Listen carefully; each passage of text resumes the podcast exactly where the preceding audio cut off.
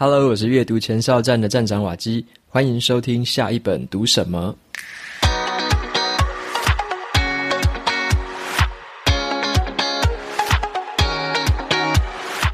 今天是一个特别的访谈节目，由迷成品 Podcast 和下一本读什么联名播出。这集节目会由迷成品 Podcast 的主持人专访瓦基的新书《只工作不上班的自主人生》。这本新书呢，在诚品书局也有独家的软皮精装特飞版。现在起到二月十三号之前，只要在诚品的虾皮卖场，还有专属的折扣码，可以再折二十元。这个折扣码呢，就放在节目资讯栏。如果啊，你还没有听过迷诚品 Podcast 的节目的话，我非常推荐给大家哦。它有三种节目的单元，第一种是今天读什么，他们会精选一些有话题的书籍。邀请来宾进行深度的分享。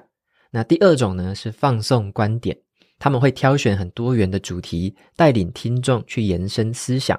创造对美好生活的想象。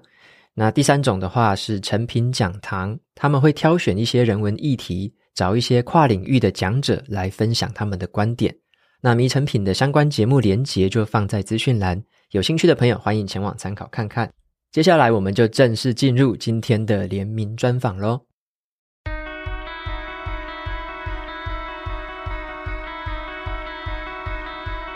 欢迎收听迷诚品 Podcast。今天读什么单元？在这个单元里，我们会精选一本好书，邀请来宾深度分享，也聊聊这本书带给我们的阅读趣味、启发与思索。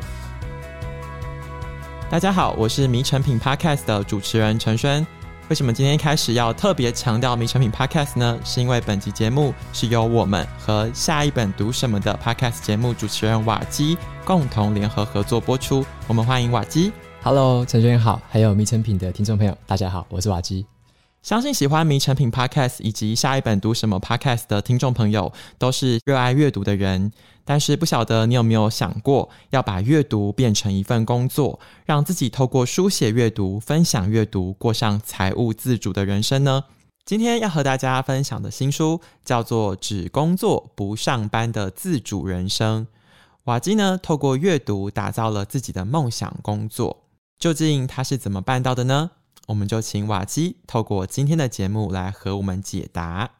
首先，第一题哦。瓦基，你作为阅读前哨站的站长，读过这么多书，介绍过这么多书，这次终于要轮到自己出书了，可不可以跟我们聊一聊这本书为什么叫做“只工作不上班的自主人生”呢？这个书名故意取一个反差哦，其实是这样子的。以前呢、我就觉得，诶，我们好像在上班的时候，常常会接到很多各式各样的任务，就是被交办的任务、被指派的任务、被要求的事情。那那种感觉就好像上班是被推着前进的。以前我的心态比较像是好好的上班，认真的上班，一直往被指派的事情推进。可是后来我就开始想，诶，其实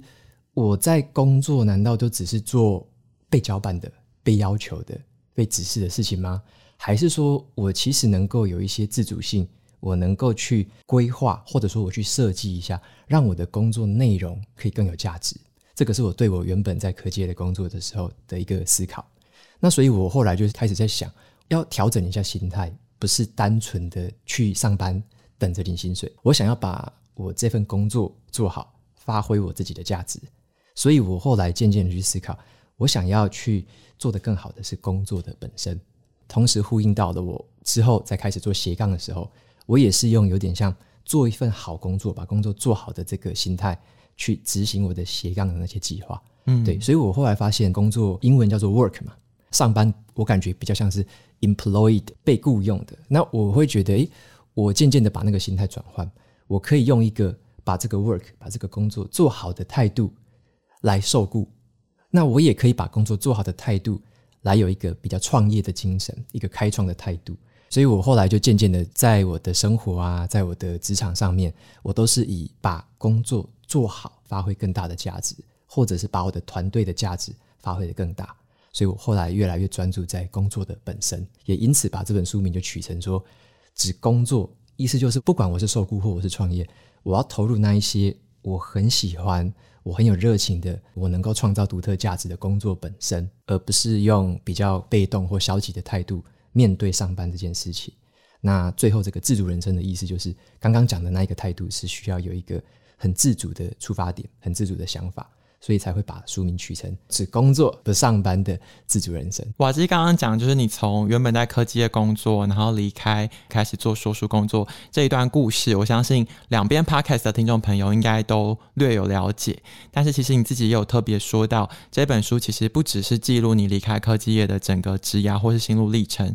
比较像是你实践了非常多经典阅读之后尝试的一次旅程。在这个书里面，你分享了好多书，并且实践里面的方法。那你自己是怎么样看待这个旅程的呢？我觉得这段旅程对我来说，有点像是一个雕塑自我的那种感觉。其实我自己知道，说我们所知的、所学的，真的很粗浅。像我感觉，我以前在工作的时候，会的技能就比较限于在专业上面的事情。可是我对于其他很多很细节的，像是个人的规划啊。还有一些什么财务的管理呀、还是说人际之间的相处啊，感情的经营这些事情，其实我觉得在一开始踏入职场之后的阶段，都还是蛮弱的。那我大概知道说，我其实也只是把目前这份工作做好而已，但我其他还有好多好多可以去学习、可以去进步、可以去尝试的东西。后来当然是很幸运的遇到阅读这一个算是一个大门嘛，就诶打开之后就发现哇，里面有好多东西可以让我去自由的取用。我就把这段过程开始去思考，说我能不能透过一本书一本书，慢慢的改变我，一个一个的改变，就这样子慢慢的去形塑出一个新的自我。对，我后来才渐渐发现，说我不是原本那个样子而已，我其实可以有更多，或者说我可以把它调整成我想要的，我理想中的那个形态。透过阅读可以做到这件事情，那这也是我对于阅读的一个态度跟感激，它能够让我一步一步的。去实现出我理想中那个愿景，那一个有点虚幻的形貌，但是我可以把它落实到我自己的身上，把它变成一个现实当中我看得到，别人可能也会被影响到的东西。其实我相信现在正在听节目的人，有很多人一定都是也喜欢阅读的人。可是喜欢阅读的人，到可以把分享阅读变成一个全职工作，它其实中间有一段蛮长的路，有很多要事情要努力要做的。瓦基，你觉得你自己在做阅读笔记或是分享阅读这件事情上，跟别人的做法或者是想法有什么不一样？为什么你起步的时间比别人晚一些些，但是你却可以很快的去累积出这样子的成果呢？这个问题我觉得很好，因为大家可能会比较关注的是那个成果，对不对？就是诶，几年变成怎么样，几年变成怎么样？大家会比较关注的是那个结果跟时间。可是我自己其实反而比较没有那么关注那一个结果跟时间，我比较关注的是我自己透过做这件事情的本身，我能不能够对我自己有很巨大的帮助，同时我也可以对别人有帮助。那如果这两件事情利己跟利他，它是同时结合在一起，而且我又可以持之以恒的去做，又有动力去做，然后又可以把它做得很好，那基本上这件事情它就会对自己跟别人有利嘛。这个利就可以转换成是金钱、是时间啊、是资源。其实利不只是金钱嘛，利有很多很多的面向。所以我就知道说，如果我们在做一件利人利己的事情，又可以持之以恒的做，同时又掌握了怎么样在这个利的运作上面去做一个分配，或者说把它整个串接起来，那这就是一个可以支撑我们运作下去的一个机制。那我就会把它称作为。像商业模式，像我在书里面讲的，就是我是以一个商业模式的角度来去思考，诶，我整个人的规划，包含我的生活啊、工作啊、人际之间的相处，我都会稍微用商业模式这个角度去思考一下，这个利益的利在这个当中是怎么流动的，我有没有创造出对自己有帮助的东西，我有没有带给别人对他有帮助的东西。那同时，我也可以获得对我有帮助的东西。我觉得瓦基刚刚讲的有点像是这一趟旅程的起点吧，就是这个起心动念它是好的，是一个共利的方式。我前一阵子听一个职场前辈也是这样说，他觉得所谓的人脉，并不是谁可以帮助你，而是你可以帮助谁。我觉得，因为你一开始的动机跟想法其实很单纯，就是你觉得这件事情可以帮助到跟你遇到类似问题的人。所以你就持续去这样做，但具体来说，可能还会有一些落实面的方式吧。因为如果说我就直接一股脑投入这个事业，或者我有个兴趣，我就埋头下去干，但是这个结果说不定会很惨烈。所以其实瓦基在书中有提到了很多结构啊，或者是比较步骤的方式等等。其中一个我觉得很有趣，叫做两年封面故事。就是瓦基有曾经设想过自己在两年后要接受《哈佛商业评论》的访问。当然，我觉得两年前你可能也想不到你会受迷成品的访问啦。对，完全想象不到。对，其实经过了这一趟阅读旅程，我想要问的是说，因为你刚刚讲的这个起点这个 point 是好的，可是接下来你用了哪一些方式，比如说两年封面故事，或者是十年计划等等的，让你往这个方向更聚焦，然后更靠近，确定说这样做是很 work 的一件事情。我分两个部分来讲哦。第一个，你刚刚问一个问题是像两年封面故事，或者是十年计划。我认为在定这种目标的时候，它有一个很棒的一个好处。平常我们可能会觉得，我就好好工作到六十五岁可以退休，那或者是我多看一些财富自由的书，能不能在五十五岁退休，还是四十五岁退休？我认为那不是最关键的事情，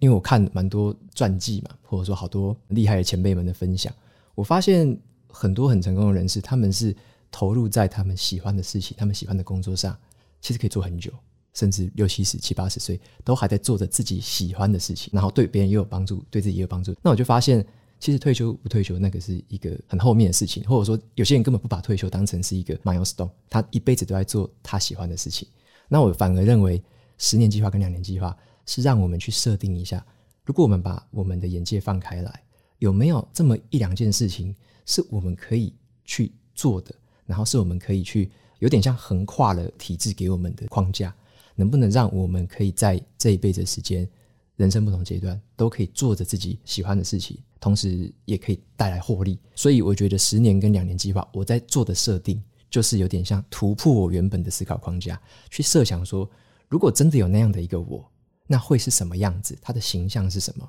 他的生活是什么样子？他跟谁相处？他在做着什么样的事情？所以这是一个让我可以完全跳脱框架去。设定的一个愿景，或者是一个比较长远的目标。嗯，那尤其像刚刚提到两年封面故事，我是设定哈佛商业评论嘛。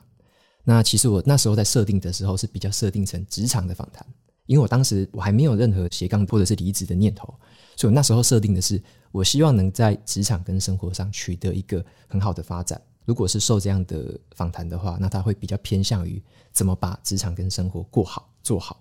好，所以。我在那时候设定是这样，他已经让我有一点突破框架了，就不只是当一个普通的半导体工程师过着普通的生活，所以他是有点让我去想一下，如果我不甘于平凡的话，我能够做出什么不同的东西，能够带来什么不同的改变，那也因此有被采访的价值。好，所以说我是必须先让我自己成为一个值得被采访、我有这个价值的人，能够被谁访，能够怎么被采访，那就是后面的事情。所以我觉得那个起点就很重要。两年跟十年是帮我们做到这件事情，突破框架，然后去设定这样的一个起心动念。那再来第二个部分就是有提到说，如果我设定好了，我该怎么样一步一步的接近或一步一步的实现？这个其实也是蛮困难的一个部分。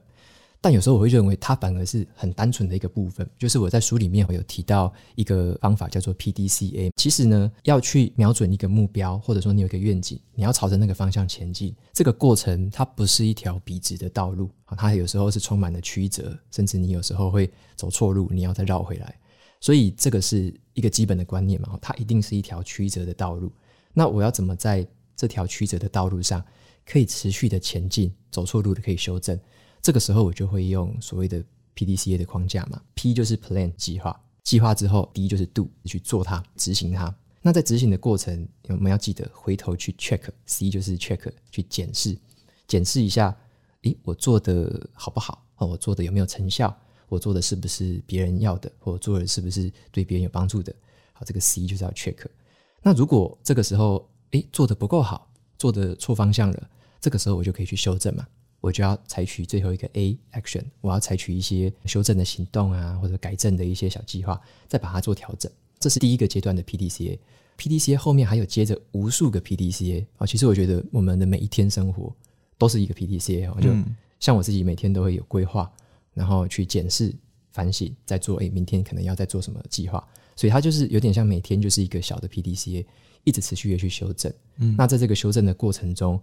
我们有这个习惯，有这个系统之后，我们才有办法渐渐的朝我们想要前进的那个方向去持续的把这个弯路修正到哪一个方向，不管你怎么多弯，你就是透过 PDCA 的方法，持续的一直调整，一直调整。朝那个方向就可以前进。这样，我觉得 PDCA 这个有趣的点就在于它是一个动态的过程。就是虽然你定了大方向，但是每天都会有不同的变数，然后不同的新的问题去滚动你。可是有一个东西是你绝对不变的，就是你每个礼拜就是一定要产出阅读心得，一定要写。对。我有点好奇，这个东西会不会变成一个压力啊？就是变成说，你阅读这件事情本身不单纯是一个乐趣，因为你有规定自己一定要产出这件事。因为你在书中有讲到说，我们不要被纪律绑架，而是要去当一个享受纪律的人。可是因为纪律这个很痛苦啊，嗯嗯，你怎么样做到享受纪律这件事情呢？我原本也想说，我是不是不要这么自私的规定，说哦，一定是什么时候什么时候就要做什么。那后来我其实透过一个算是运动的习惯吧。或者是做子弹笔记的习惯，我发现了一个现象，像我在早上醒来会先做半个小时的瑜伽，这个是固定的，就是每天一定要做的。那我之前有一阵子没做，所以变成诶早上我就想说，也算了，就一两天不做不会怎样吧。所以那时候就断断续续的，后来就开始腰酸背痛。那我发现我没有自发的去遵守每一天都要有运动这个习惯，或是做瑜伽这个习惯的话，我反而会造成后面比较长久之后。一些负面的影响，对我的身心啊，会有一些负面的影响。那这样的是一个运动上的体悟。同时，在我做子弹笔记的时候，也有体悟到一件事。我那时候也是刚离职之后，因为混乱，有一段时间子弹笔记有一搭没一搭的，几乎就是一个月可能只写了个位数，一只手手数的数得出来，就没有那个习惯了。结果后来发现，诶，我一个多月之后的生活开始变得很茫然、很混乱。我后来才发现，因为我没有每一天。再像以前一样静下心来去规划、去执行、去检视、重新的反省，我没有每一天都这么做了，所以我后来就发现，当我没有这样子自发性的去遵守这样的一个所谓的纪律的话，对我的影响就是负面的。对，所以我是透过这样几件事情，我会发现你一定要有一个固定投入的节奏，在这个当下，它有时候会让我觉得诶辛苦，这礼拜好像没有什么灵感，可是我还是要写它，我有时候会常常会感觉到这种痛苦，那我怎么看待它呢？我会认为说，其实每一次的这种苦恼或每次的这种焦虑哦，写不出来啊，没东西哦，好像又被推着走这种感觉。我后来发现这一些只是一个不舒适的感受吧，它一定会出现的。可是我觉得最心满意足的是，当我还是把它写出来了，也因此我会知道说，而且它长期下来，就是我们把时间拉长来看，无论是两年，无论是十年，其实在过去所有的这些累积，每个礼拜、每个礼拜或者是每一天所做的事情。它就是会累积成两年后的样子啊，五年后的样子，十年后的样子。所以，我们如果把长远的目标往回猜，就会发现，其实固定有节奏的产出是很重要的事情。那只要我们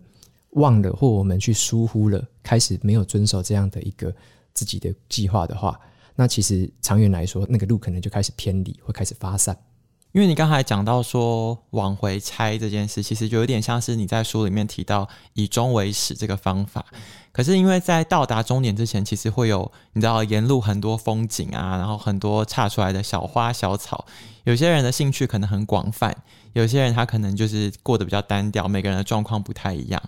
那刚才听到你讲阅读、讲笔记、讲瑜伽，好像都很静态，但其实瓦基有一个蛮动态的兴趣是国标舞。我们就来实际走一次书中的方法好了。你是用怎么样的取舍、放弃，或者是思考逻辑，让你决定你成为发展阅读兴趣的说书人，而不是发展国标舞兴趣的国标舞者呢？这个问题很有趣哦，就是这样的一个岔路，或者说这样一个不同的抉择是怎么来的？其实我国标舞跳了十多年吧，我从大学四年级开始跳，包含到公司也是参加社团，所以它是一个我很长期的一个很喜欢的兴趣。如果套用书中的框架。我为什么没有把这样一个我有兴趣、我又蛮擅长的一件事情，把它变成一个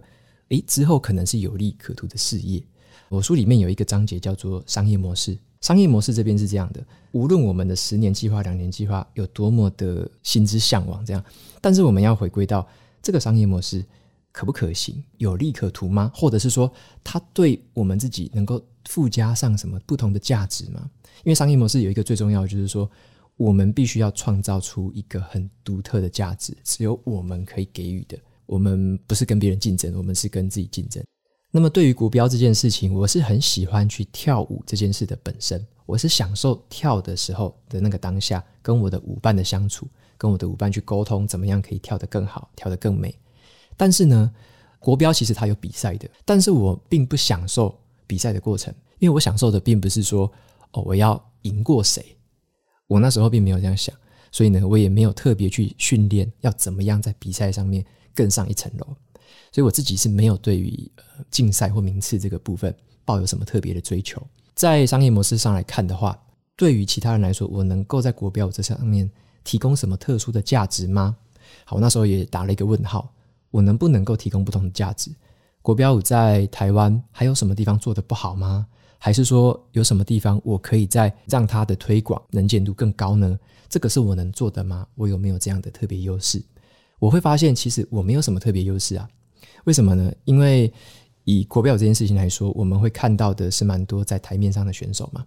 选手是很重要的，名次也是很重要的，因为这是一个最外显的指标。那你基本上是以名次来说话嘛，嗯，对不对？你这个竞赛是一定很重要的，你很难去找到说，哦，因为这个人他热爱国标舞，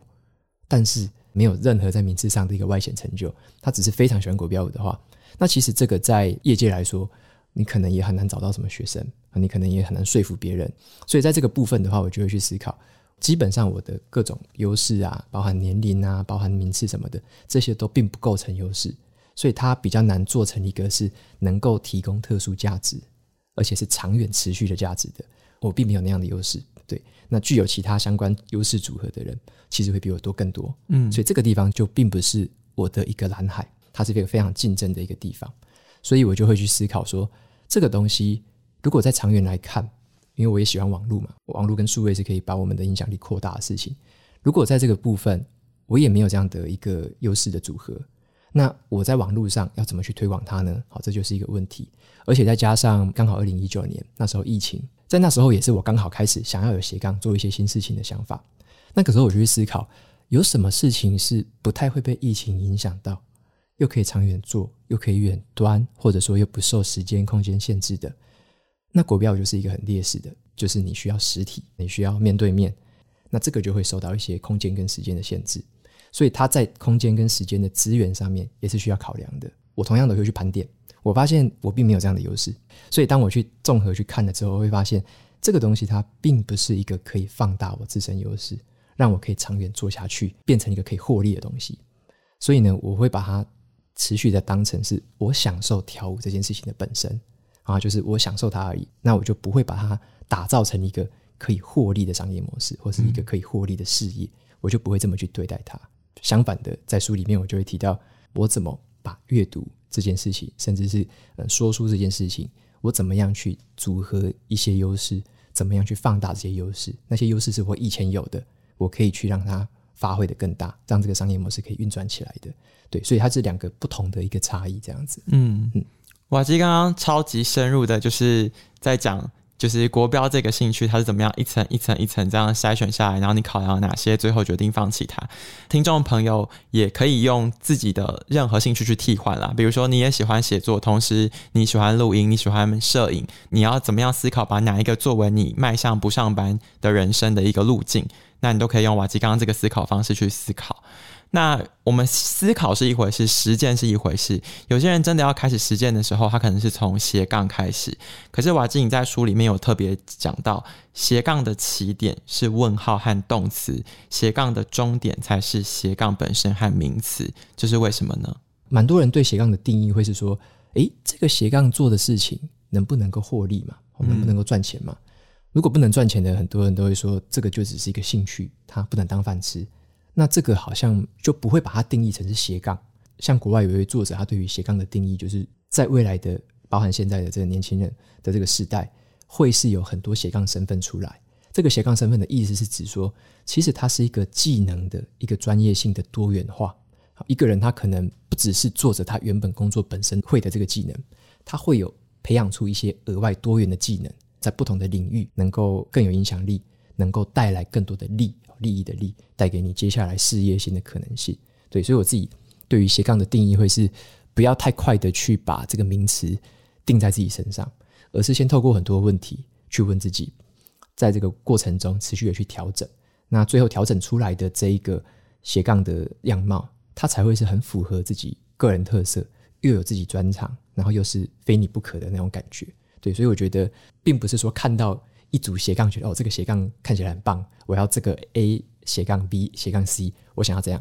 哦，那这样子的话有点太快了，直接跳到结论了。那反而是前面那个问号跟 PDCA 的过程，我觉得才是最有趣的地方。我们延伸讨论一下斜杠这个东西，因为很多人他追求斜杠，是因为他觉得他想要维持工作跟生活的平衡，或是他觉得他这样他才能够活在当下。嗯、可是其实瓦基你在书中有提到说，这两个概念其实很常容易被误解。那他被误解的点是什么？你自己觉得怎么样是比较好的诠释跟理解这两个概念？以前的观念会是说，我把绝大部分的时间都尽可能放在工作，因为如果我们要追求好的表现，可能加薪啊、晋级之类的，那我可能要大部分时间都在工作嘛。以前我旧的观念是这样子，那我会觉得工作之外的剩余的时间，或者说剩余的优先序，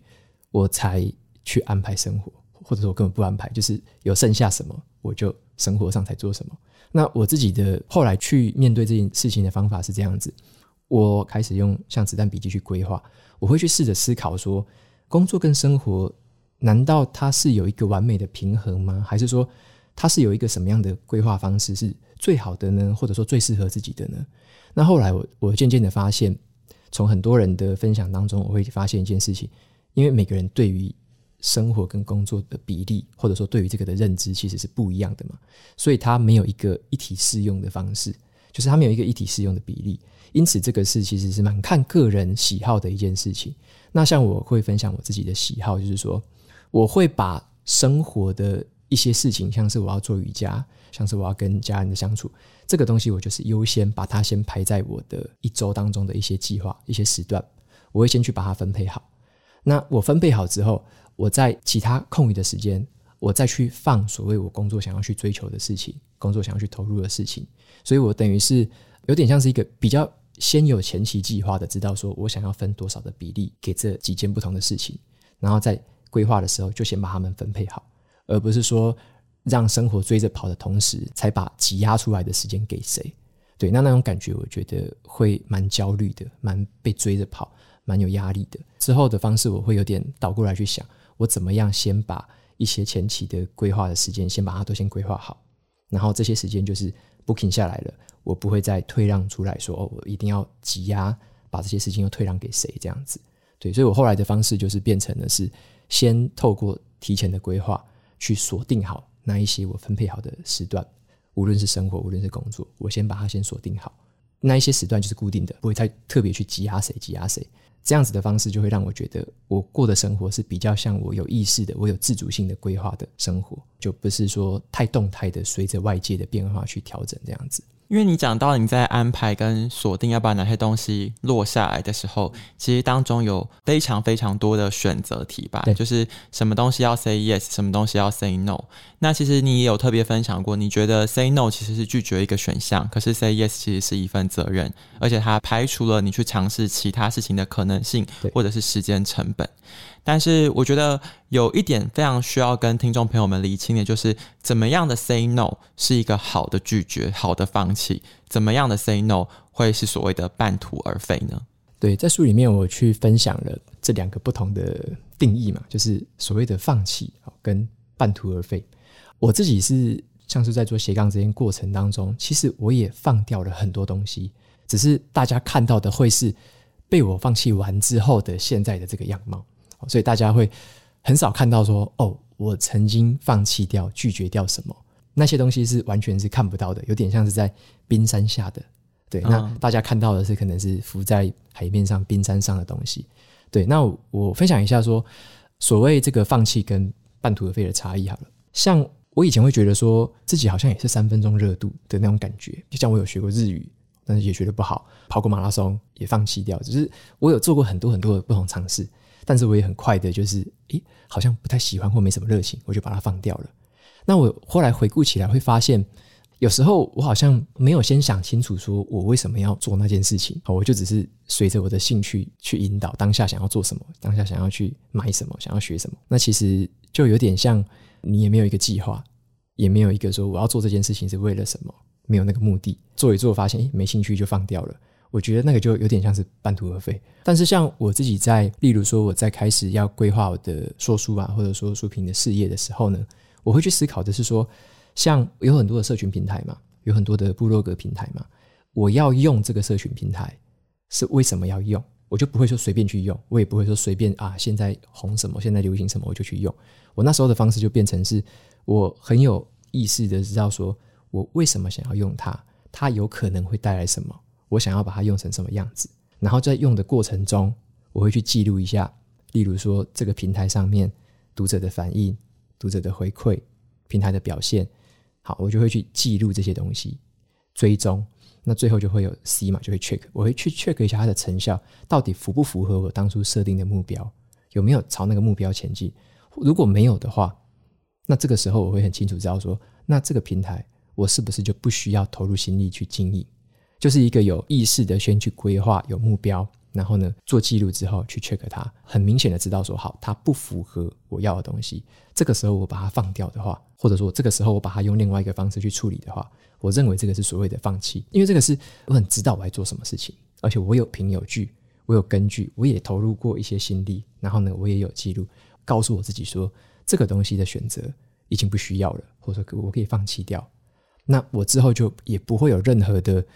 懊悔啊，或者说我也不会有任何的挂念，就不像是前一种我说我们随心所欲的尝试嘛，我可能会觉得说，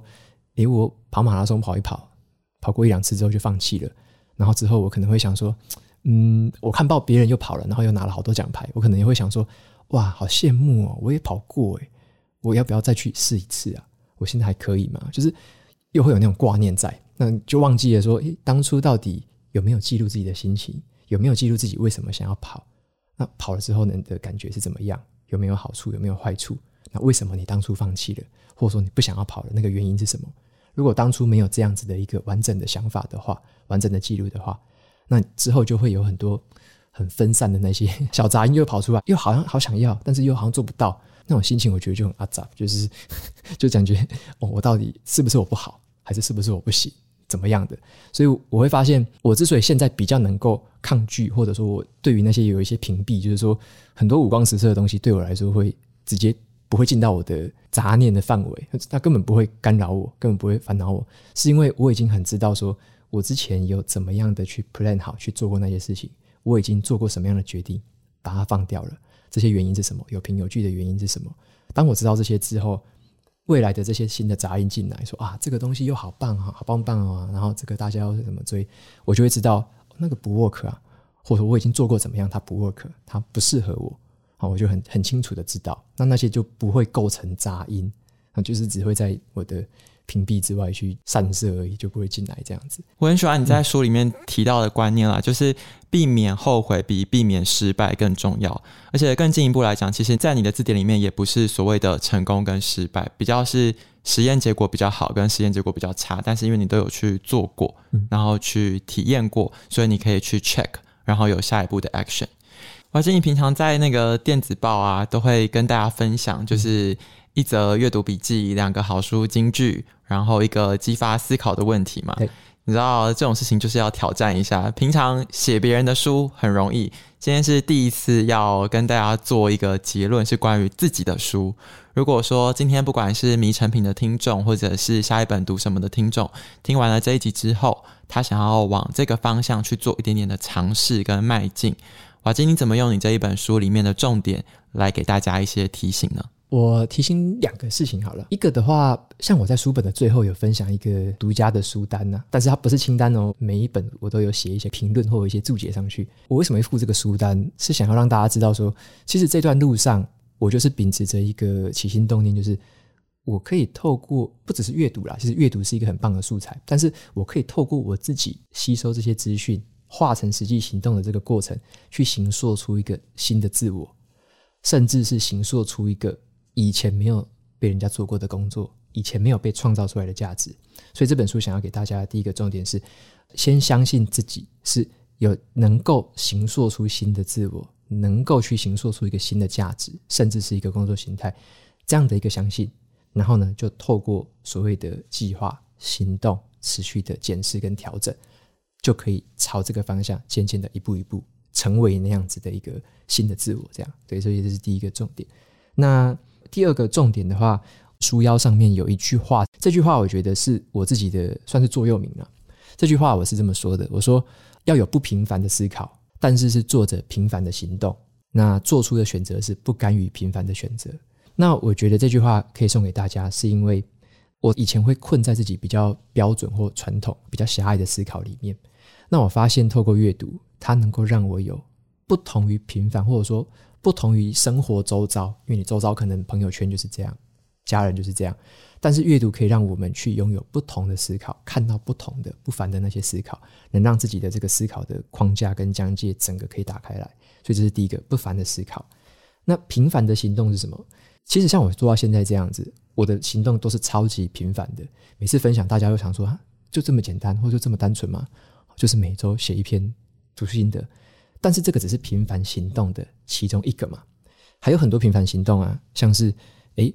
把部落格架起来，这也其实也是平凡行动，因为架部落格其实背后也是好多个平凡行动。那你说经营社群怎么经营呢？也很平凡呢、啊。呃，听众有私讯密我，我就排时间一个一个回复，这也是很平凡的经营，对不对？那还有很多平凡的这些经营，就是每每天像我现在每天会写一些小笔记分享，这也是很平凡的行动。所以我所做的每一个行动。其实都没有什么特别的壮举，我做的所有行动都是很平凡的行动，只是这些平凡的行动，他们串联了起来，他们累积有一个复利出现。好，那最后一个是不甘于平凡的选择，像我在离职上做出的选择，如果比较平凡的选择可能是某一个方向，但是如果不甘于平凡的选择，又是另外一个方向，它可能有一些未知数，可能有一些挑战，但是在我书里面有说一个叫做预设生存。在某一些条件之下，我们可以勇敢的选择未知的挑战，我们可以勇敢的去接受一些困难的事情。但这个前提是必须要是预设生存的情况下，所以在这样的一个情形，我们就可以做出不甘于平凡的选择，这样。瓦基，你在这一本书的最后引用了美国作家梭罗的话，你说：“真正能教给我东西的好书，不是读完就算了，阅读所起的头，必须用行动去为其画下句点。”那希望迷成品的 Podcast 节目以及下一本读什么的 Podcast 节目，都可以成为一个好的起点，大家可以自己用好的行动，为自己的成功实践出只工作不上班的自主人生。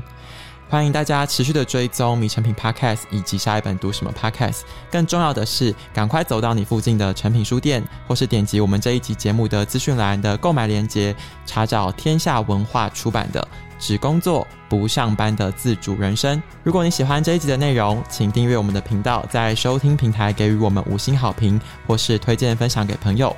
谢谢大家的收听，也谢谢今天的来宾瓦基。我们再见，拜拜，大家拜拜。